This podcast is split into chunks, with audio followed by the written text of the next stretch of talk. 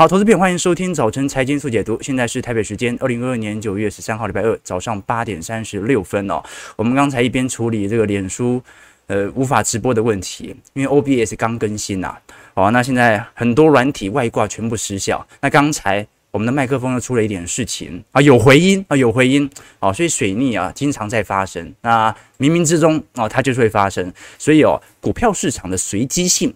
其实也是这样子哦。我们今天特别来关注的事情是，因为今天晚上美国在八月份的通膨数据哦就要触顶回落。哦，有投资朋友说没有放乖乖，有放乖乖。而且买了很多啊，可是被我吃掉了。好，没事。那我们看到，因为八月份的通膨数据已经触顶回落了哦。现在来观察的事情是，能不能符合市场预期的八点一 percent？啊，我们上次看到说七月份的通膨 CPI 是八点五嘛，那这一次预估了，很有可能核心 CPI 哦，因为各位有观察到。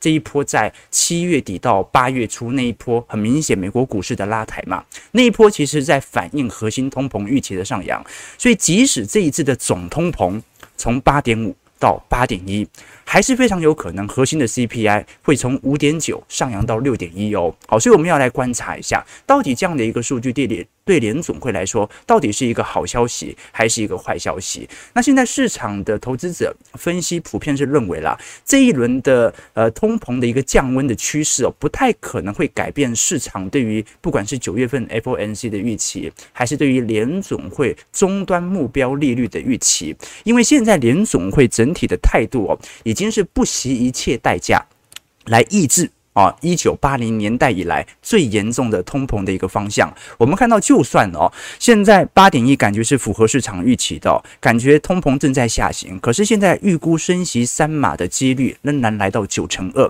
好，所以基本上联总会因为即将下个礼拜就要开会了，也逐步的进入了缄默期，所以这段时间它就会开始减少对于市场的干预哦，确保跟市场在过去的充分沟通可以有效的反映在最终的利率预期变化身上，那我们也过去也看到了，因为每一次利率大幅度的变动，通常会引发着不管是美国内部或者海外国家所形成的流动性的风险哦，比如说在一八年的时候啊，当时就造成了全球资产大幅度的回流到美元体系，形成部分的新市场的冲击。那包括我们看到，如果是零七年、零八年。采取大幅度降息，通常也是属于这种美国内部啊需呃急需资金所采取的行为。所以，其实大幅度的升息和大幅度的降息，它都会适度的引起当下资产价格的大幅变动。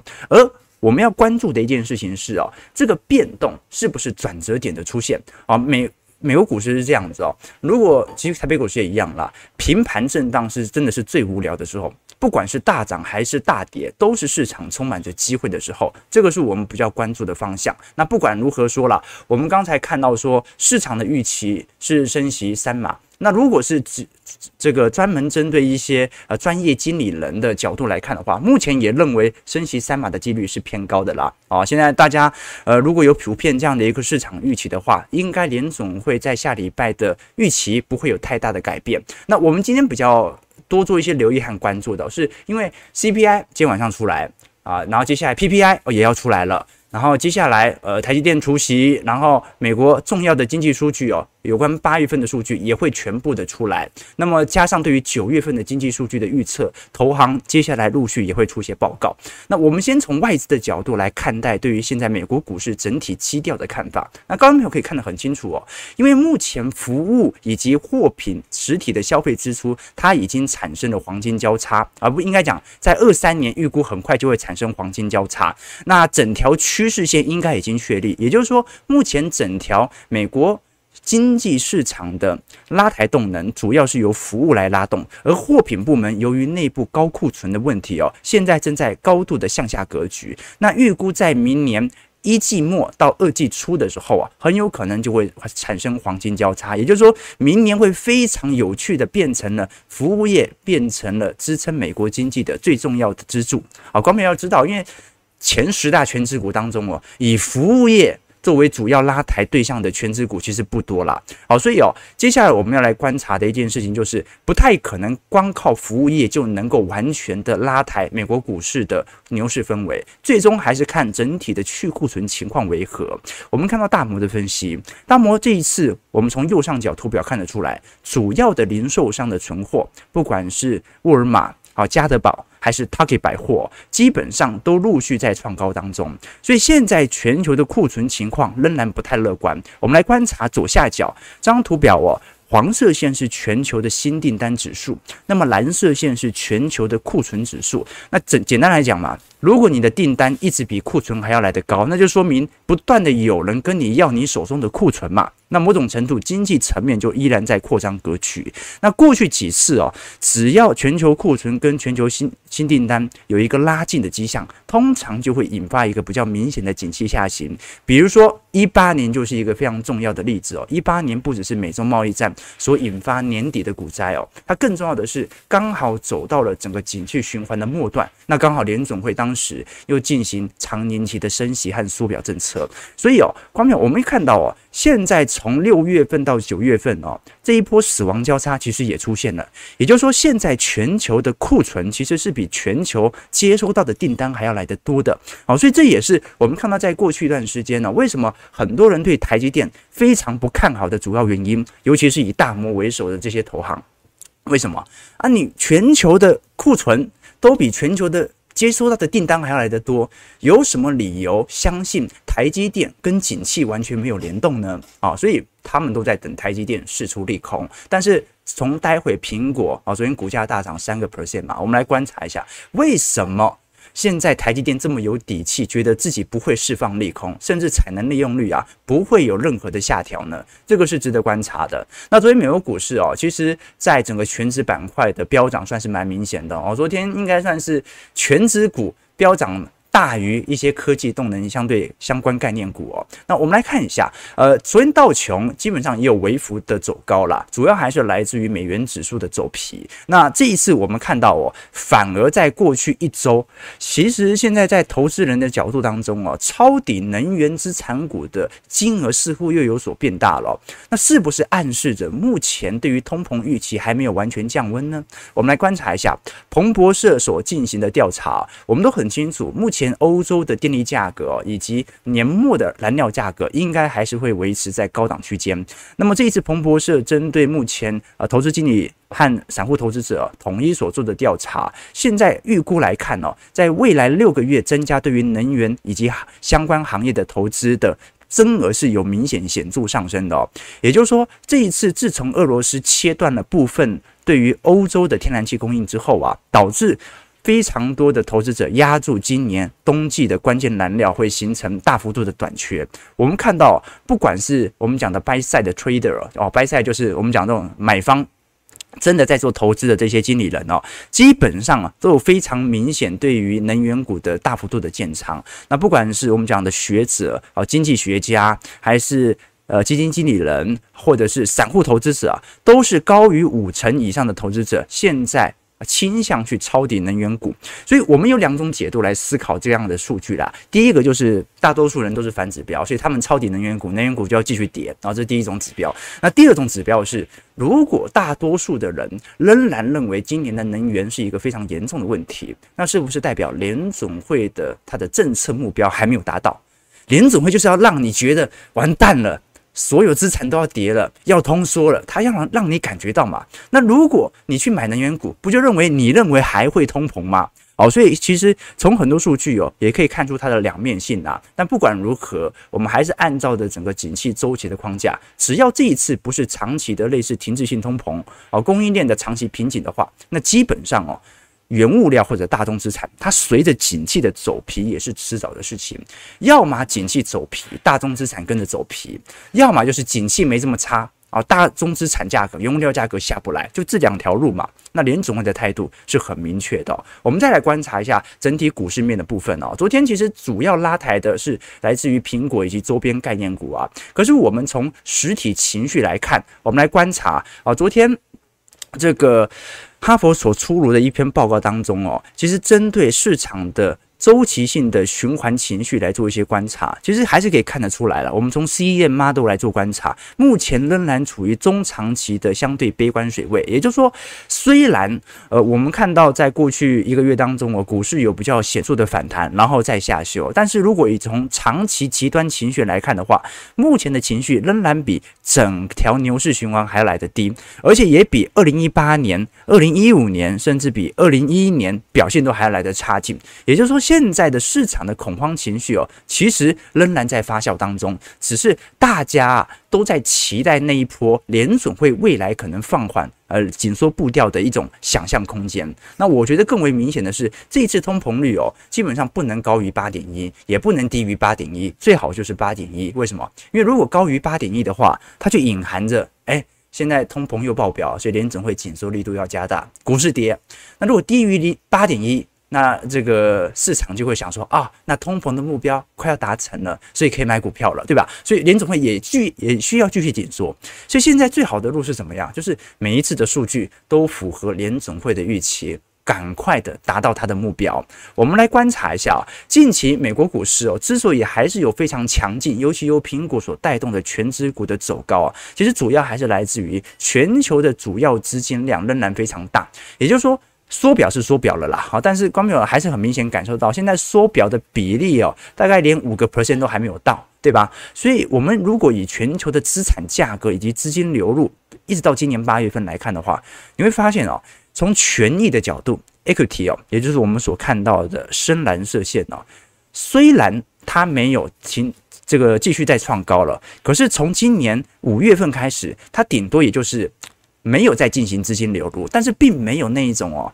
这个大幅下缓的一个迹象，也就是说，大家不买股票是不买了，可是大家没有超级大卖股票到那种极度恐慌的情绪啊，不像二零二零年啊，所以刚刚可以理解，我们现在所看到整体联总会最后的一个方向哦，可能必须要由缩表来着手啊，进行这一种任何资产行情的打击啊，这个是比较重要的。那另外一点就是库藏股的实施了，我们看右边这张图表啊，是标普五百指数宣布库藏股的金额啊，今年呢。二零二二年呢是黑色线呐、今年虽然呢不像二零二一年实施库藏股买的这么多啦，可是哦，它也仅次于二零二一年了。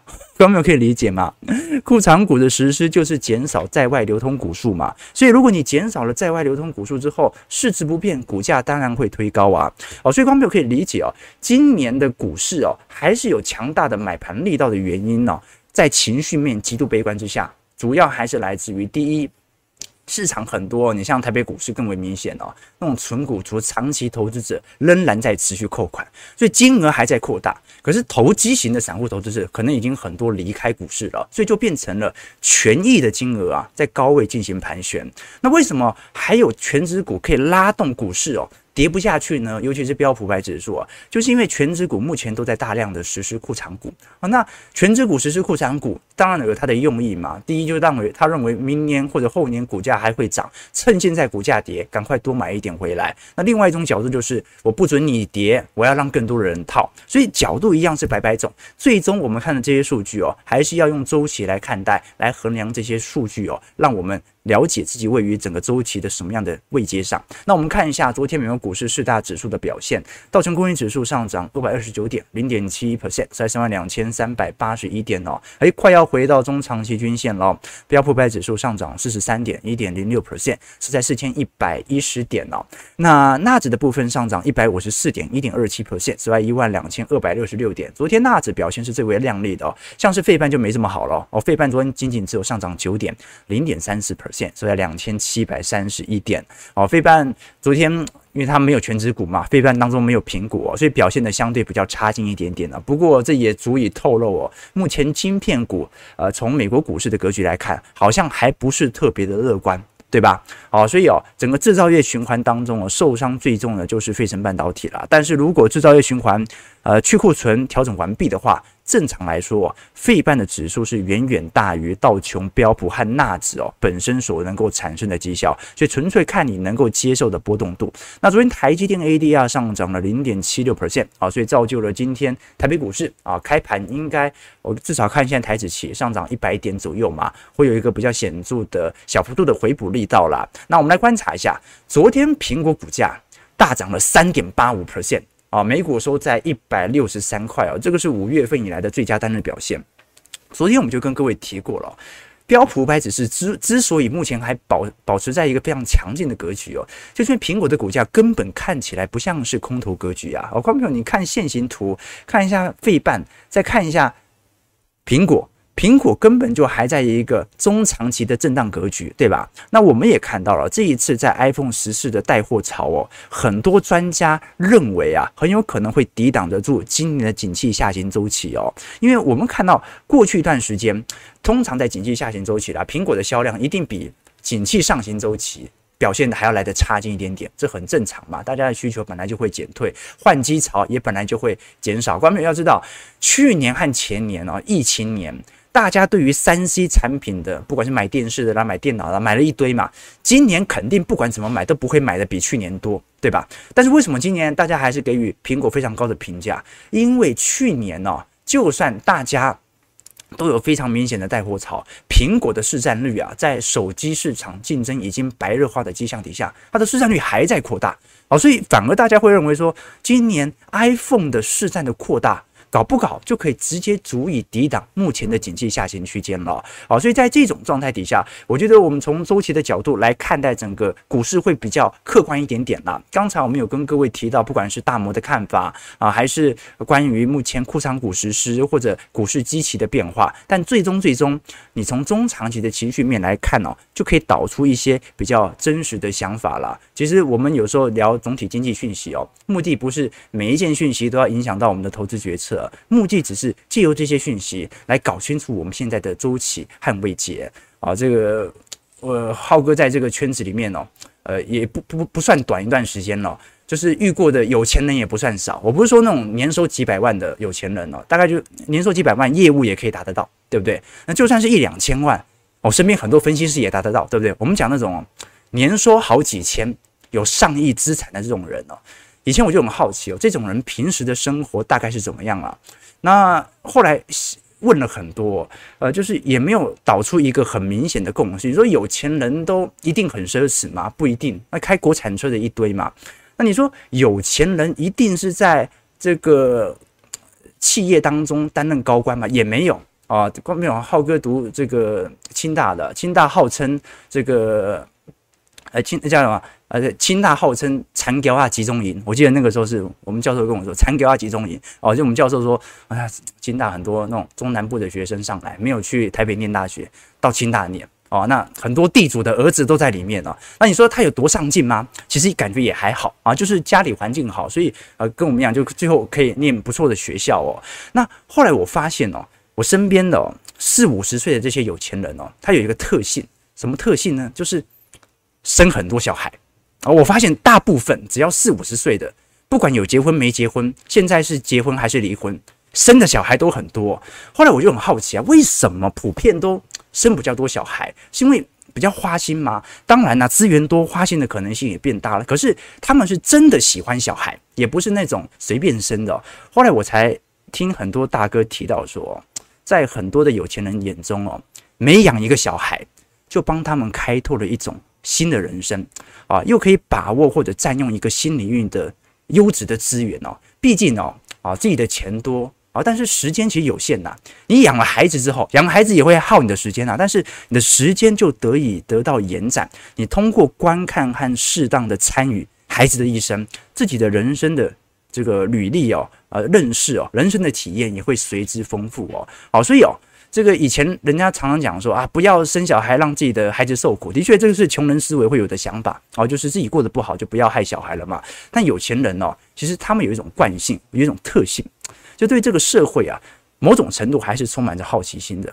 啊，就哎，那开个早餐店不错，那我开一下。他、倒了没关系，那我再做下一件事情了。有这种特性，啊，这个是有钱人，我觉得最为明显就是对这个社会至少是充满着好奇心的。所以他东做一下，西做一下，那很容易小孩最后就变成了教授或者一个专业领域的经营者，对吧？这个是蛮常发生的。观众朋友，你去观察一下，大学教授有哪一个家境是不好的？为什么？因为每个都要出国念书嘛。啊，你每个都要出国，三十岁才回来。谁能够耗那么长的一段时间，对不对？大部分都已经出去工作了哦，所以哦，诶，我要讲什么？我要讲的事情就是，我们财经号角也是在激起大家对于实体资本市场的好奇心。哦，这就是我们在做的事情，但是不要把这个好奇心当成一定要跟你的投资来做挂钩。我们不是有钱人呐，啊，不是说这个这个投一下，那个投一下啊，有赚钱就赚，没赚钱算了，不行，我们一定要赚钱。但是我们也对这个社会始终充满着好奇心，让自己跟这个社会的连接度更高，培养有钱人的思维。哦，好了，今天 废话太多了，哦，不行，今天已经晚播了，不能太多废话，对吧？好，那我们来观察一下，在整个呃台北股市的框架当中哦。我们更容易关注到，其实是整个外资的动态。因为外资虽然昨天哦开始有大买了一百一十二亿哦，可是观众也感觉得很明显哦，跟过去几次的大买超比起来，算是买超力度小很多了。中场哦，昨天收在一万四千八百零七点，三大法人是全部站在买方哦，其中投信哦。又买了十三亿哦，所以投信已经连续五十六天买超了，这个是台北股市一直在刷新最长的买超记录。那我们观察外资的买超的变化，哎，观众其实也感觉到，过去一段时间，从六月中旬以来，外资买哦，都是买一两天，接下来就是连续卖超。所以光票对于现在外资哦，就算是期指大幅转多单哦。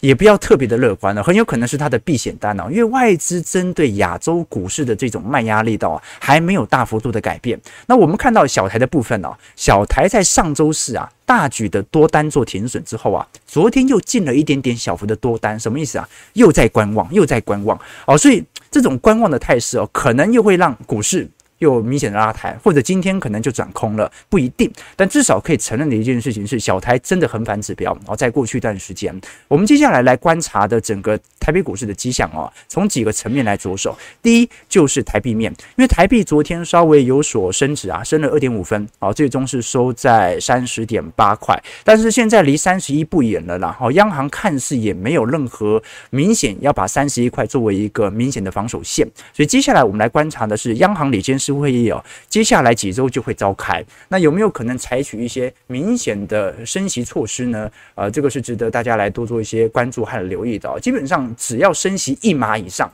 对于台币的帮助就很大了哦。台湾不像是美国，因为它的长期基准利率本来就不不高，所以它可能升息个一码。对于原本基准利率的比例就远远大于美国可能升两码到三码啊，所以值得观察了。升大于一码就会发生比较明显的资金回流的现象了啊。但是啊，升超过一码的话，那对于经济的伤害或者对于房贷族的影响啊，那又不一样了一个迹象了。当然，这要看一下央行愿意采取的力道哦。你像是日本哦，日币最近不是破一百四吗？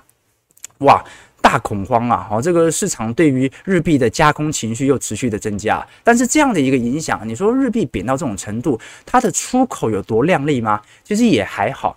很多人会看日股不断的在一个强劲的走势氛围，是因为呃日币贬值，其实某种程度有相关啦。但是更为相关的是因为。日本央行在在在做货币宽松，你货币宽松之后，很自然的就造就啊大量的金融资产价格被推高。可是你从实质出口状况来看哦，你像是丰田哦，上礼拜所公布的财报哦，已经明显的表明这一次日本汽车啊，丰田汽车即将大幅度的涨价。诶，你说啊，你日币已经贬了两成啊，你汽车涨个鸟价啊，观众朋友可以理解啊，你日币贬了两成啊，相对台币如果贬两成。那你一百万的汽车现在就卖八十万就好了，那你现在还要从一百万开始往上，所以光票这真的是非常有趣的迹象啊！成本会来到两成一样给你涨价，多过分啊！哦，所以观众可以理解哦，现在整个日本的包括车市表现也非常差劲哦，包括今年的不管马自达、本田、三菱哦。呃，等日系的汽车产业哦，今年也有非常多明显减产的迹象。OK，好了，九点零一分了，今天网络真的不太顺利啊，今天真的水逆。我们直接看现现在开盘，现在开盘上涨一百二十点啊，预估量能一千八百亿啊，收在一万四千九百二十七点。今天量能一样是比较明显量缩的迹象啦，所以有没有可能开高走低？我觉得有可能会有这种现象。呃，OK，看一下大家的提问好不好？OK，十四的预购好像很热，现在订不到啊！现在订到，我记得是要一两个月之后才拿得到，对吧？OK，OK，、大家以为浩哥要开车，今天水逆啊，不开车啦。今天跟大家分享一下有钱人的思维，是吧？好了，这个 小编说差不多差不多了，今天网络真的不太稳。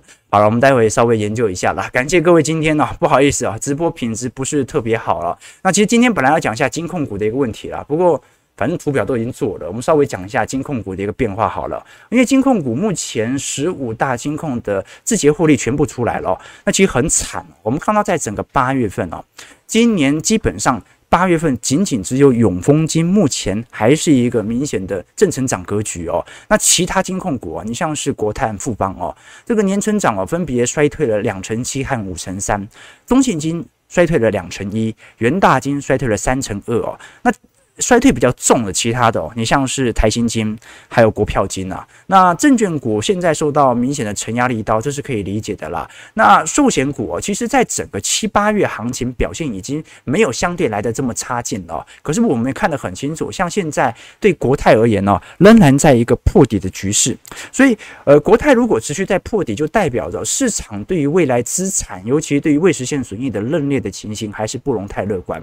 我们看到国泰在整整体呃八月份的税后纯益是五百三十亿，每股纯益是三点七二块，年减率有五成三哦。你从各子公司来看哦，很有趣哦，因为你像这国泰世华银行和国泰投信哦，它的税后纯益还在创历史新高哦，但是哦。